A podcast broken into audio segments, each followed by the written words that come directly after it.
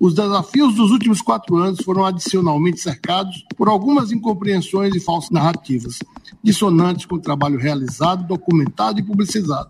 Parte das incompreensões deve ser equivocada para a expectativa de o um Ministério Público protagonizar ou mesmo apoiar projetos partidários. Ao Ministério Público, tal como ao Judiciário, a Constituição veda expressamente a atividade política partidária.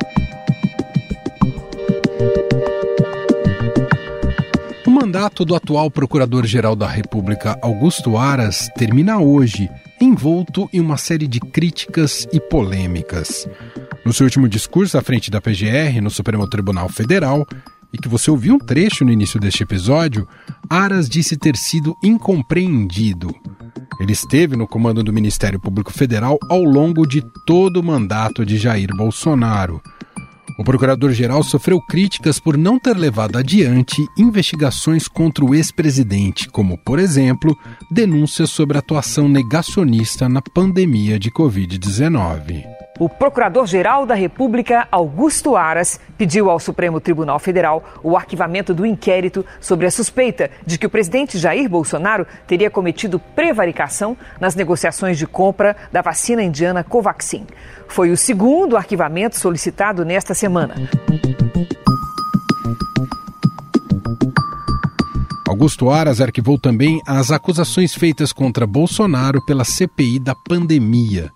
O ex-presidente era acusado de incitar o descumprimento das regras sanitárias durante a crise do coronavírus, prevaricação, charlatanismo, uso irregular de verbas e infração de medidas sanitárias entre outros crimes. Vimos crimes aterradores, barbaridades desumanas, o escárnio com a vida, o desprezo com a dor. Mas as atrocidades cometidas por esse governo não serão esquecidas. Nós não esqueceremos.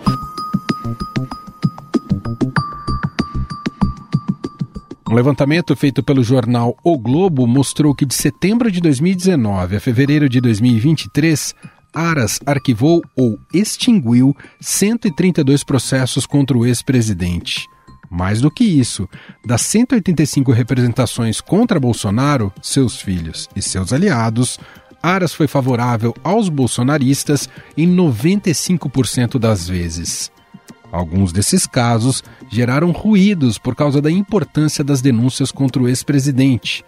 Um dos exemplos foi quando a PGR se colocou contra a divulgação da fatídica reunião ministerial de 22 de abril de 2020, na investigação sobre a interferência de Bolsonaro na Polícia Federal. A acusação foi feita pelo ex-ministro da Justiça e atual senador, Sérgio Moro. Que ele queria ter uma pessoa do contato pessoal dele, que ele pudesse colher informações, e realmente não é o, papel da Polícia Federal como um respeito aí à autonomia aplicação da lei, isso é um valor fundamental que nós temos que preservar dentro de um Estado de Direito.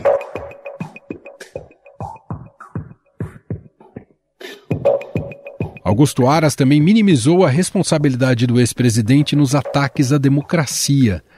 Em 2021, quando Bolsonaro usou o palanque das celebrações de 7 de setembro em Brasília para atacar o processo eleitoral, o STF e o ministro Alexandre de Moraes, o PGR disse que foi apenas um arroubo de retórica. O chefe desse poder enquadra o seu ou esse poder pode sofrer aquilo que nós não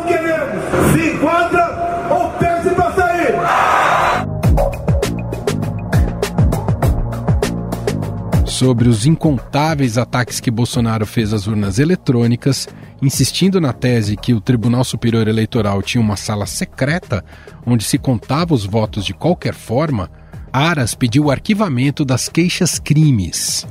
Segundo o procurador, as declarações do ex-presidente não passavam de meras críticas ou opiniões. Em março deste ano, a Procuradoria defendeu o arquivamento de ação contra a divulgação de fake news de Bolsonaro em reunião no Palácio da Alvorada com embaixadores em junho de 2022. Na ocasião, o ex-presidente usou recursos públicos e da TV pública para criar narrativas contra o sistema eleitoral. Aliás, foi por causa desta reunião que Jair Bolsonaro ficou inelegível até 2030. No mérito, também por maioria, julgou parcialmente procedente o pedido para condenar o primeiro investigado, Jair Messias Bolsonaro, pela prática de abuso de poder político e pelo uso indevido de meios de comunicação nas eleições de 2022 e declarar sua inelegibilidade por oito anos seguintes ao pleito de 2022. Augusto Aras até tentou fazer alguns acenos para Lula com o intuito de ser reconduzido ao cargo. Ele defendeu que o Supremo Tribunal Federal não obrigasse o Senado a abrir uma CPI para apurar o 8 de janeiro. Na época, Lula era crítico da comissão por entender que não havia necessidade de investigar o que já estava sendo investigado. Nós temos instrumento para fiscalizar o que aconteceu nesse país. Uma comissão de inquérito, ou seja, ela pode não ajudar e ela pode criar uma confusão tremenda. O que, que nós podemos investigar numa CPI que a gente não possa investigar aqui agora?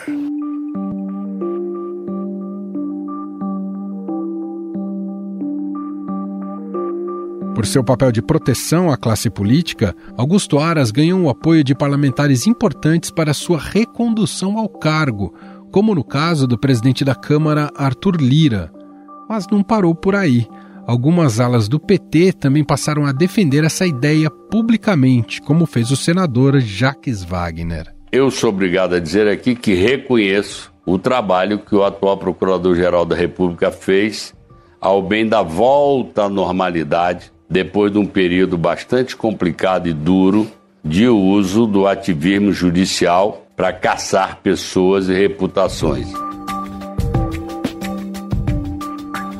No entanto, esses acenos e os apelos por aras não mexeram com o coração de Lula, que sempre foi crítico à atuação do PGR. Entre os nomes preferidos do presidente, que pode ser anunciado ainda nesta semana, estão o do vice-procurador-geral eleitoral Paulo Gonet e do subprocurador-geral Antônio Carlos Bigonha. Afinal, qual foi a contribuição de Augusto Aras para a justiça brasileira? Qual deve ser o perfil, os desafios do novo Procurador-Geral da República? Sobre esses temas, vamos conversar com o professor da PUC São Paulo e do Instituto Brasileiro de Ensino, Desenvolvimento e Pesquisa, o IDP, Jorges Abud. Tudo bem, professor? Seja muito bem-vindo. Prazer estar aqui. Bom, professor, antes de falarmos sobre o perfil desejável do próximo PGR, queria uma avaliação sua sobre o mandato de Augusto Aras à frente do Ministério Público Federal nestes quatro anos. No intuito de combater o ativismo da era Janot, Aras se mostrou exageradamente leniente e quase serviu à presidência da República? Qual é a sua avaliação? Eu acho que talvez a, a imagem que fique mais forte em relação ao Aras para o público seja essa essa dimensão de que você mencionou de servilismo. Mas numa avaliação técnica, a gente tem que ser sempre, vamos dizer assim, o, o mais amplo possível na análise de um, de um agente público. E, e, e há muitas coisas positivas também na gestão do procurador-geral, tá? E a gente não pode esquecer esse ponto, tá? O que, que eu ressaltaria de positivo aqui? O que você colocou na tua questão a era que você chamou de era Janot, que era uma atuação belicosa que, entre aspas, criminalizava a política em muitos aspectos, né, e que gerou, vamos dizer assim, uma espécie, entre aspas, também de uma pulverização da atuação do Ministério Público sem uma coordenação geral, isso a gestão do Augusto Aras controlou. Isso ela fez né, essa atuação policialesca que houve, né, é, com vários abusos cometidos pela PGR e alguns agentes do Ministério Público Federal, com várias operações midiáticas que aconteceram ali por volta de 2017, 2018, uh, isso a gestão do, do Augusto Aras, ela colocou um freio. Isso é bastante relevante. Tá? Então, a transparência sobre os acordos internacionais que eram firmados, seja pela Lava Jato de Curitiba, tudo isso é, ele trouxe a lume e, e, e, colocou um freio de arrumação. É, isso é inegável. Uma postura de realização de acordos da PGR também em várias ações do Supremo, isso foi feito. Em contrapartida, né, esse é o, o ponto negativo, que mais salta aos olhos, principalmente por conta da pandemia da Covid, foi, vamos dizer assim, o que nós chamamos tecnicamente de talvez uma indevida omissão institucional da PGR em muitos pontos, inclusive com requerimento de arquivamento de inquéritos que não reunia as condições para tanto, que deu esse ar aí de servilismo em relação ao ex-presidente da República. Qual seria o perfil desejável para o próximo PGR, professor? Eu, eu acho que aqui são, são duas visões, né? Assim, o que é desejável na visão aqui, na minha, que é um professor, um estudioso e um entusiasta do direito constitucional. Poxa, é alguém com grande destaque na carreira, que já tenha ocupado cargos muito relevantes no Ministério Público, como subprocuradorias ou procuradorias em tribunais superiores, e que tem um belíssimo currículo, e um currículo, vamos dizer assim, acima de qualquer é, desconfiança. Esse é o ideal. Mas na prática, principalmente nos últimos anos, se revelou, né, as pessoas conseguiram compreender aquilo que nós, operadores do direito, já sabíamos. O quão relevante é a posição do Procurador-Geral da República. É a única posição dentre o judiciário que ela é única e isolada. Ninguém controla, ninguém controla o Procurador-Geral da República, no sentido assim, não há um colegiado que o controle e não há para onde se possa recorrer de uma decisão dele ou de uma omissão dele. Né? Porque mesmo o ministro do Supremo, ele é um entre onze. Há recurso contra a monocrática, etc. Então, assim, eu acho que dificilmente qualquer próximo presidente não vai buscar ou refletir muito antes de fazer uma indicação sobre o Procurador-Geral da República. Eu acho que é importante a gente contextualizar que Lula foi uma das principais vítimas da era da Lava Jato. Isso tende a guiar substancialmente a escolha dele pelo novo PGR? Alguém, a gente pode dizer, numa linha mais garantista? Ah, eu, eu, entendo que sim, né? E, e, e, não entendo que isso seja algo ruim, tá? Porque a experiência da Lava Jato, ela tem que gerar aprendizado. Ela tem que gerar aprendizado para advogados, para juízes, para membros do Ministério Público e para política, né? Então, naquilo que, quando eu comecei a minha fala, é, destacando o que seria o que seria a dimensão positiva da atuação do atual procurador-geral, o Augusto Aras, eu acho que nesse aspecto, esse legado de não punitivismo, né, é, de parcimônia na propositura de ações penais, no requerimento de inquérito, né, essa visão de não criminalização da política, eu acho que isso é um avanço, inclusive, para para um bom diálogo e para uma harmoniosa convivência entre os demais poderes. Né? Então, alguém que faça isso de uma maneira ponderada e dentro dos limites da legalidade seria fundamental. Essa visão de que no debate mais midiático se chama de garantista, é, eu acho que é um perfil bastante desejável. No mandato de Augusto Aras, professor, nós vimos um embate constante entre o Supremo Tribunal Federal e o Procurador-Geral da República. Te pergunto, idealmente, como deve se dar essa relação institucional e no nosso atual arcabouço jurídico de leis, há poucos instrumentos de controle do PGR, especialmente quando ele peca por omissão? Tua pergunta é excepcional. A gente descobriu, e eu tenho escrito sobre isso, que a, no, a Constituição brasileira e todos os desdobramentos legais, eles não têm remédio pronto previsto para uma omissão da PGR. Então, no final do dia, muito do que o, do que o Supremo andou fazendo, que gerou esses embates com a PGR, é justamente porque não havia uma previsão legal para superar uma omissão indevida da Procuradoria-Geral da República. Acho que os embates mais notórios foram uh, os pedidos de arquivamento inicialmente recusados pelo Supremo, feitos pelo PGR. E ali havia precedentes do Supremo que autorizam isso, mas não é algo comum, não é corriqueiro. Mas no final do dia, hoje, seja agora, seja no próximo PGR, por exemplo, a definição da propositura da ação penal, isso é uma decisão pura e exclusivamente monocrática do Procurador-Geral da República. Não há o que se possa fazer, por exemplo, se ela não for apresentada. Então, esse é um dos exemplos é, da, de, uma, de um ponto fundamental, né, ou seja, a qualquer medida judicial de caráter penal contra a presidência da República, sem uma deliberação unilateral do PGR, ela é impossível.